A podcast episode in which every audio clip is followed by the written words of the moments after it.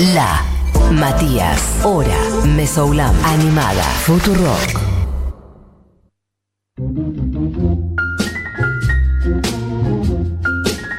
Bueno, amigues, lo dicho, lunes de otras músicas, pero hoy la verdad que el lunes de otras músicas vuelve a ser lo que era, lo que fue originalmente, que es básicamente lunes de tanguito y mm, vuelve por la puerta grande, vuelve como pocas veces con un nombre de esos eh, enormes, un nombre enorme absolutamente, se los dije ya varias veces, pero lo voy a volver a decir, es el nombre de Nelly Omar y con ella entra a sonar la primera canción.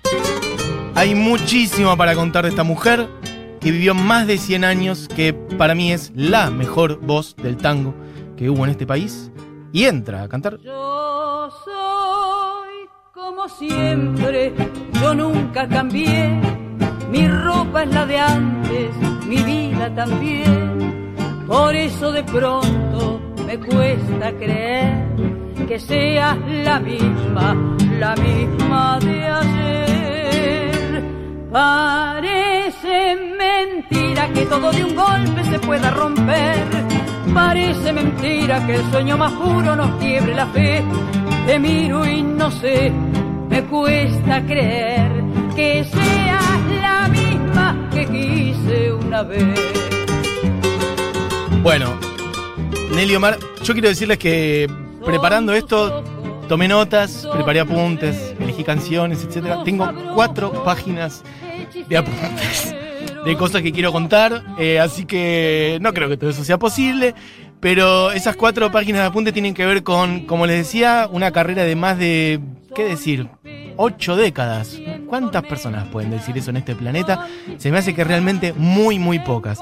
Eh, una mujer de muchísimo coraje, muchísimo carácter, amiga de Eva Perón, eh, exiliada después del golpe del 55, una mujer que cantó tango, pero que cantó valses y milongas y milongas camperas y música rural de la provincia de Buenos Aires, una mujer que siguió vigente artísticamente hasta eh, prácticamente sus últimos días, eh, llenando Luna Parks con noventa y pico de años. ¿Cuántas personas hay? Realmente se me hace que ni siquiera debe haber una más que ella. Mm, apuesto, no sé, que alguien me diga quién ha llenado Luna Parks con noventa y pico de años. Yo, se me hace que no hay. Me la juego y diré que no. Este, por lo pronto, voy a arrancar por el principio. Nelly Omar se llamó Nilda Elvira Batuone. En realidad, Nélida era una de sus hermanas, con las que en un momento, de hecho, armó un dúo. Y medio que se quedó con el Nelly de ella. Ella es Nilda. Pero bueno, Nelly Omar nació en la provincia de Buenos Aires en 1911. Es decir, al día de hoy hace 110 años. Eh, nació en septiembre de 1911 en Guaminí, provincia de Buenos Aires, y murió a los 102 años. 102 años en 2013, también en la provincia de Buenos Aires, cantora nacional, cantora popular, con una dicción, un fraseo hermosísimos. Sus décadas como más de oro fueron la década del 30 y el 40. Este, vieron que siempre existe en el mundo del arte y de los cantores y las cantoras este, ponerle apodos. Bueno, tiene un apodo bastante poco feliz, sobre todo a la luz del paso del tiempo, pero creo que ya desde el origen es bastante poco feliz. Alguna vez un locutor de, dicen por ahí, de, de Valentina Alcina, la bautizó como Gardel con polleras. Bueno, en fin, un desastre de calificativo, pero que yo creo que ni siquiera le hace justicia este, a nivel estatura. Pero sí creo que, bueno, refleja en las palabras de un locutor de Valentina Alcina de hace 70 años, bueno, el talento de esta mujer, ¿no? Eh, miren lo que es esto. No comprendes que te estoy no me beses que te estoy llorando y quisiera no llorarte más. Es mejor que mi dolor quede tirado con tu amor, llorado de mi amor. Vete, no comprendes que te estoy salvando, no comprendes que te estoy llamando. No me sigas, ni me llames, ni me beses, ni me llores, ni me quieras más. No me sigas, ni me llames, ni me beses, ni me llores, ni me quieras más. Letra de Homero Mansi. Bueno, acá hay muchas cosas cruzadas. Ella tuvo una relación eh, algo tempestuosa con Homero Mansi. Voy a ir de a poco y voy a ir contando por lo pronto. Este es el tangazo Fuimos que hace poco yo hablaba de Edgardo Cardoso. Por acá, nota al pie, hay una hermosísima versión de Edgardo Cardoso de este tango llamado Fuimos. Bueno, arranco por el, por el principio. Mientras de fondo irá sonando su música y le iremos picando. Nelly Omar eh, creo yo, nueve hermanos. Por ahí leí también ocho, pero bueno, de base, nueve hijos, nueve, diez hijos. Su padre era, de hecho, conocido de Gardel eh, y cuenta un poco la leyenda que varias veces Gardel, eh, cuando hacía sus giras con Razano, antes de explotar en formato solista, etcétera, cuando estaba haciendo ese dúo con Razano y que Gardel se subía al, tan, al tren y iban girando, iban parando en cada pueblo donde el tren paraba, hacían una función, se quedaban a dormir, se volvían a subir al tren y así iban recorriendo la provincia de Buenos Aires. Bueno, han caído en el pueblo donde vivía Nelly Omar y de hecho el padre de Nelly Omar cuenta la leyenda que hasta se puso a vender las entradas de ese show y como eran medio amigos, eh, cuenta Nelly que paró en su casa Gardel y que ella tiene el recuerdo de ver a un Gardel eh, más gordo porque saben que después Gardel como que estetizó su figura eh, para los parámetros más de consumo, del cine, etcétera, pero al principio era más regordete, un pelo un peinado raya al medio, etcétera. Bueno, ella dice que tiene ese recuerdo de ser una chica, una nena muy chiquita, que el papá no la deje entrar al, living o a la sala donde estaban charlando, por una cosa como muy de familia, muy tradicional, etcétera. Tipo, los nenes no tienen que estar donde están los adultos, pero ella de chusmear y ver a Gardel en su casa, un flash increíble. Nelly Omar dijo toda la vida que ella quería ser aviadora. No se ha cansado de decirlo, lo dijo desde su infancia hasta sus últimas entrevistas. Siempre dijo que quería ser aviadora y no pudo porque, bueno, 8M, básicamente.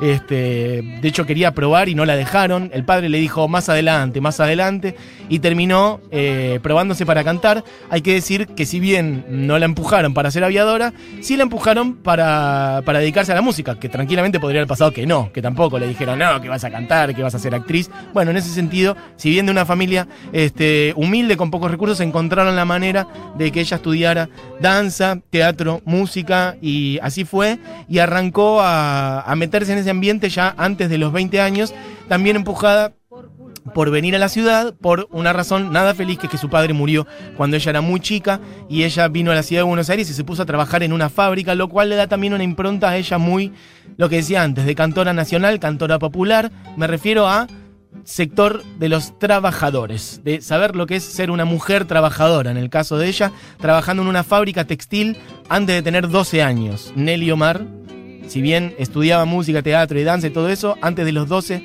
estaba trabajando en una fábrica textil y cuenta, por ahí tengo un montón de textuales, porque además es una mujer que ha dado un montón de entrevistas, invito a, si les interesa, a que las lean, cuenta su vida, es un flash total, aparte piensen que es una mujer que vivió prácticamente el siglo XX de principio a fin, un poquito corrido, ¿no? De, 2000, de 1911 a 2013, o sea, siglo XX, vio todo. De, aparte, conoció perfectamente la pobreza y la exclusión social previa al peronismo y la transformación, la revolución que eso implicó, lo vivió en carne propia, después vivió en carne propia el golpe contra, contra Perón en el 55, es decir, es un, libro abierto sobre el siglo XX, sobre cultura popular, sobre música. Ella dice, yo me inicié en el colegio de mi pueblo hasta que cuando perdí mi papá a mis 11 años, nos vinimos a Buenos Aires. Antes ir al Teatro Colón, a mi padre le dio un infarto y mi madre quedó con 10 hijos y ahí empezó la odisea. Los abogados nos comieron lo que mi padre había dejado y yo empecé a trabajar en una fábrica a los 12. Yo manejaba una máquina de medias. Tenía que enganchar las agujas en los talones. Tenía vista, lo hacía rápido, ganaba una miseria. Bueno, uno de los tantos textuales que voy a meter de la vida de Nelly Omar, que es este, increíble. Arrancó en paralelo a lo que hacía a, esa fábrica textil, arrancó a eh, meterse en, grupos de teatro y a cantar, a cantar en radios, a hacer números escolares. En 1920 ingresa a un elenco de canto y actuación y mm, empieza también a participar en radios, como por ejemplo Radio Splendid, Radio Rivadavia, antes de tener 20 años.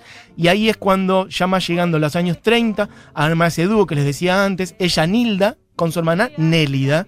Y en un momento Evidentemente hay un punto de inflexión ahí en su vida porque arma un dúo con su hermana, pero se cansa, no tiene ganas de ir con ella, quiere armar su carrera solista y arma un dúo de otra manera, un matrimonio, con un tipo que también formaba parte del ambiente artístico, Antonio Molina, se casa en el 35 y a los 8 años se separa, pero ella dice que fue un desastre desde el principio y a los pocos años, a los, meses en realidad, o sea, si bien se, se separa en el 43, ella dice que ya los meses no funcionó y lejos de, no sé, atemorizarse o sentir vergüenza social o algo de todo eso que podría ser totalmente comprensible, sobre todo por la época en la que se vivía o por cómo salir adelante. Ella queriendo cantar en los años 30, 40, sola, con un matrimonio que era un desastre. Bueno, ella dice, yo voy a hacer mi carrera solista, se empieza a llamar Nelly y lo tira a la mierda al tipo ese, dice, yo no tengo más ganas de acá, se pone de novio con otros tipos, una cosa increíble. Eh, miren esto, este texto que tira ella sobre su matrimonio. Esto lo dice bastante más grande, pero Nelly Omar aparte es una mujer que siempre habló del amor y de sus novios de una manera increíble, incluso hasta sus últimos días. Nelly Omar a los noventa y pico, después les voy a leer, a los noventa y pico diciendo, tengo ganas de enamorarme, tengo ganas de estar de novio. Alguien que me cuide, alguien que me dé pelota. Bueno, ahora les voy a leer un par de textos, pero por lo pronto antes dice, me separé a los dos meses de casada. Estoy hablando de que se casó en el año 1935 y se separó los dos meses. Es que me apuré, dice. Justo mi madre se agravó, falleció y yo me casé para liberarme de ser la mucama de mis hermanos y me clavé porque no resultó ni marido, ni bueno, ni nada. Era un ser todo fantasía. Era lo que hoy le llaman un vago. Me planté y empecé a trabajar. A hacer triplete, no dormía, me compré mi casa y mi auto íbamos a las giras por los pueblos, por los pueblos con las cuatro guitarras y hacíamos triplete por los barrios. Se trabajaba bien. Bueno, impresionante. La verdad que increíble. En esos años es que conoce a Homero Mansi en el ámbito de la radio. Ella tenía en esos años, década 30 y 40, su momento de mayor esplendor. La música en vivo en los programas de radio, como decía antes, Radio Splendid, Radio Rivadavia y otras. Y este, no solamente se cantaba, sino que eran como programas más charlados, también había un poco de radioteatro, un poco de todo. Y quienes escribían ahí, quienes trabajaban, bueno, eran monstruos. Estaba Cadícamo, estaba Homero Mansi, también laburaban esos, en esas actuaciones radiales Libertad Lamarque, eh, Agustín Magaldi. Bueno, y en ese ambiente conoce a Homero Mansi y es como una de las grandes historias de amor, aunque ella fue ambigua con eso varias veces, dependiendo qué entrevista uno lea. Este, uno habla, ella habla de eso como algo grande, grande. Y ella habla también diciendo, no, la verdad que yo no, me enamoré nunca. La cuestión es que en esos años estaban los dos casados. Este, Homero Mansi lo estaba y ella también, y aún así tuvieron una relación amorosa este, que, es de público conocimiento, pero era lo que no podía hacer. Ella dice eso, no, no iba para ningún lado, él que si dejaba a su pareja, que si no, yo estaba en otra, y él también esto, eso, como ella decía que no estaba enamorada. Bueno, en fin, obviamente que nunca lo sabremos, mucho no importa, es su vida privada, pero sí, la cosa de que tuvieron una relación, Homero Mansi, un monstruo total de la composición y las letras. Eh, le ha dedicado varias, dice ella. Este, está el mito, o no tanto, de si Malena es para ella, porque bueno, literalmente es otro nombre, Malena, no es, no es Nelly, pero hay, una, hay unas interpretaciones ahí de que, en realidad ese personaje es ella. Quien sí, eh, a quien sí le. O sea, las canciones que sí Mansi le dedicó fueron solamente a ella, ninguna. Y dice Nelly también que Sur. Bueno, ella dice: No estuve enamorada, lo admiré mucho como poeta. Por lo pronto, Mero Mansi muere igual unos años después, varios años después, por el 51, ya muere de cáncer. Homero Mansi, que también hizo una deriva hacia el peronismo, también eso es interesante, igual otro día lo podemos hablar un poco más. Por lo pronto, los dos muy metidos en eso. Ella al toque se pone de novio con otro tipo, Aníbal Cufré, un rato después. Eh, y en esos años, este, bueno, claramente 40 y pico, 45, 46. Ella graba su primer disco en el año 46. Eh, una gestión ahí de Francisco Canaro para que ella grabe ese disco y graba 10 temas, entre algunos cuales estamos escuchando ahí de fondo y que son, bueno, temas históricos como Adiós Pampa Mía, Canción Desesperada, eh, la canción de Buenos Aires que vamos a escuchar después, Desde el Alma, Sus Ojos se cerraron, Nobleza de Arrabal, bueno, temas que son la historia de, del tango nuestro. Nelly Omar igual no grabó tanto como otras figuras, la verdad que hubiera sido hermoso. Ahí qué pasa? Bueno, 8M de vuelta. Las discográficas no estaban tan interesadas en las cantoras mujeres, así que lamentablemente no tenemos tantísimas grabaciones como sería lindo tener de Nelly Omar. Una historia linda, hablaba antes de Eva Perón, eh, y de justamente, miren, hablamos de las discográficas no dándole lugar a mujeres, y desde la política una mujer sí dándole lugar a otras mujeres. ¿De quién hablo? De Eva Perón, que mm, al parecer Radio Splendid, este, por entonces tenía un poco de recelo de contratarla a Nelly Omar para una cosa u otra. Eva Perón levantó el teléfono y le dijeron, le dijo, ¿qué van a ser tan pelotudos de no contratar a Nelly Omar? Esta mujer increíble. Bueno, básicamente Eva Perón intercedió para que a, para que a Nelly la contraten. Y ella dice que Bueno, igual eran amigas desde mucho antes, incluso antes de que existiera el peronismo como tal. Desde los años, de principios de los años 40, este, Nelly Omar y Eva Perón eran amigas. eh, y ella cuenta después que, bueno, lo que ella le pasó con el peronismo, hay una frase muy hermosa que dice, a mí nunca me interesó la política, eh, siempre fui peronista. Es hermoso.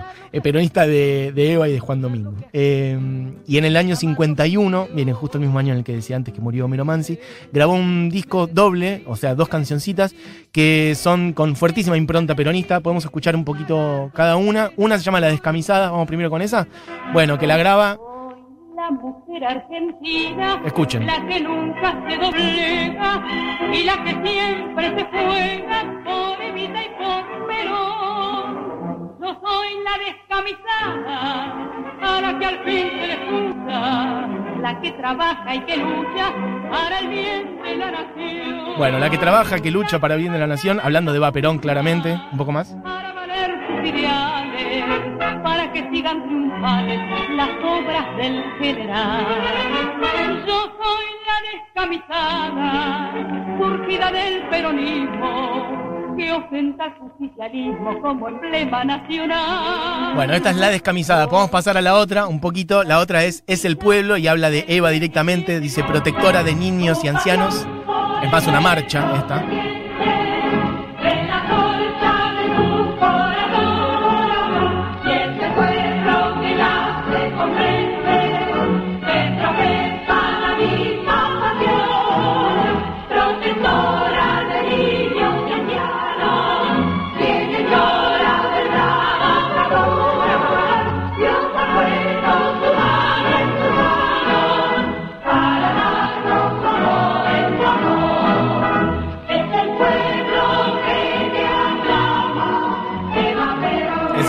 Aclama Eva Perón. Bueno, Nelly Omar, a mí es.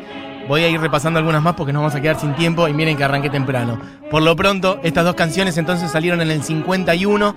Ella dice, en retribución al gesto de Eva de pedir que la contraten en Splendid, pero sobre todo por su identidad eh, peronista de toda la vida. Me parece muy interesante aparte decir esto de de toda la vida cuando ella tiene una vida muy larga antes de la existencia del peronismo y cómo le debe haber cambiado la vida, increíblemente. Tanto es así y tan identificada estaba ella con el movimiento que cuando fue el golpe en el año 55, bueno, todos los lugares que ya por ser mujer y por otras cosas le daban la espalda, imagínense una vez que los gorilas, eh, tenían tenían una dictadura, bueno, nadie quería trabajar con ella, no le daban laburo, no tenía una puerta abierta. eh, y primero entonces... Bueno, eso, básicamente censura, persecución, no sonar en las radios, no tener laburo. Eh, se fue a Uruguay vía Tita Merelo, que estaba en una situación parecida. Hemos hablado mucho de Tita Merelo.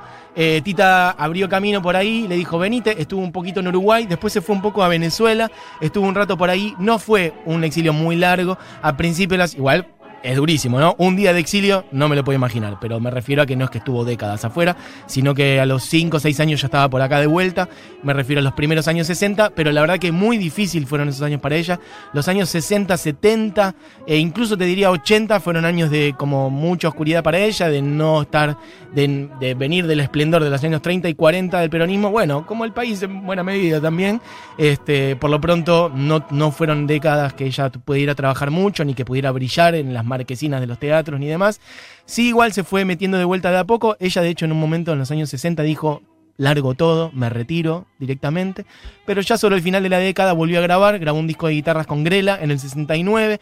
En el 72, les decía antes, antes de la columna, incluso les contaba ese parentesco estético, si se quiere, y un poco más, con Chabela, esto de que Chabela usaba un poncho rojo. Bueno, en ese momento de, de- malaria, digamos, artística, económica, etcétera, ella cuenta que en un momento medio que tuvo que vender todo y se empezó a vender, se empezó a vestir con un poncho rojo y ahí quedó. Y se usó el poncho hasta el último de sus días, desde los años 70.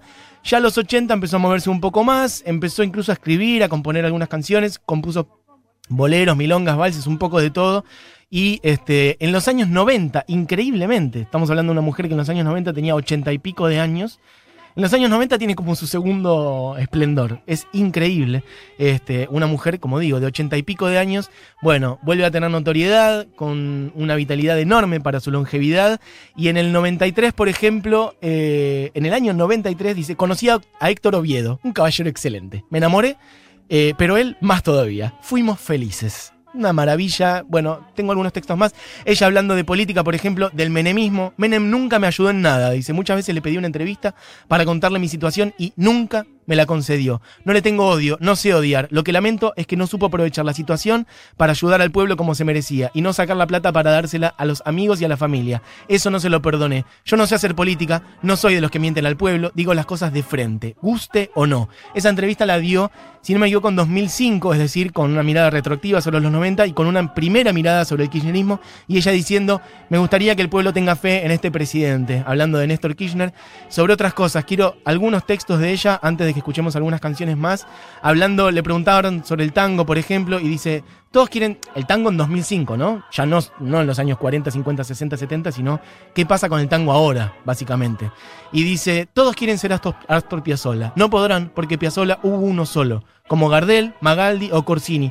Por eso esta decadencia, porque si cada uno mostrara lo que sabe hacer, volverían más las orquestas típicas. Algunos son engrupidos, tienen que escucharse a ellos mismos y a los demás. En este caso, que me oigan a mí, que les estoy diciendo la verdad. Yo no imitaba a Gardel cantaba el repertorio gardeliano hasta que un día comencé a armar uno propio. Bueno, impresionante. Este, Nelly Omar, bueno, esto que está sonando, escuchemos un poquito de fondo algo más, porque si no ya estoy hablando muchísimo y quiero que.